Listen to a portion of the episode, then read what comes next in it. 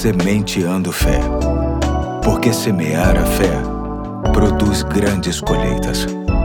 Olá, hoje é terça-feira, dia 13 de fevereiro de 2024. Aqui é o Pastor Eduardo e quero começar com você uma nova série de reflexões que tem como tema Obedecer a Deus é melhor. O texto bíblico básico e clássico se encontra em 1 Samuel, capítulo 15, verso 22, que diz: Samuel, porém, respondeu: Acaso tem o Senhor tanto prazer em holocaustos e em sacrifícios quanto em que se obedeça a sua palavra? A obediência é melhor do que o sacrifício e a submissão é melhor melhor do que a gordura de carneiros. O contexto do qual faz parte este texto se refere ao equívoco cometido pelo rei Saul, que recebera uma determinada ordem de Deus através do profeta Samuel, mas que, por iniciativa própria, resolveu, mesmo não sendo brasileiro, dar um jeitinho no cumprimento da ordem dada, imaginando até que, mesmo sendo um desobediente com boas intenções, acabaria agradando ao Senhor. Só que não. O texto em destaque hoje mostra que, ao caminharmos com Deus, no quesito obediência, não há muito o que negociar. Mesmo que tenhamos boas ideias com a nossa desobediência, para Deus o que importa é atentarmos certinho para aquilo que ele nos orienta a fazer. A grande questão está no texto que se encontra em 1 João, capítulo 5, verso 1, que diz: Todo aquele que crê que Jesus é o Cristo é nascido de Deus, e todo aquele que ama o Pai ama também ao que dele foi gerado. Assim sabemos que amamos os filhos de Deus, amando a Deus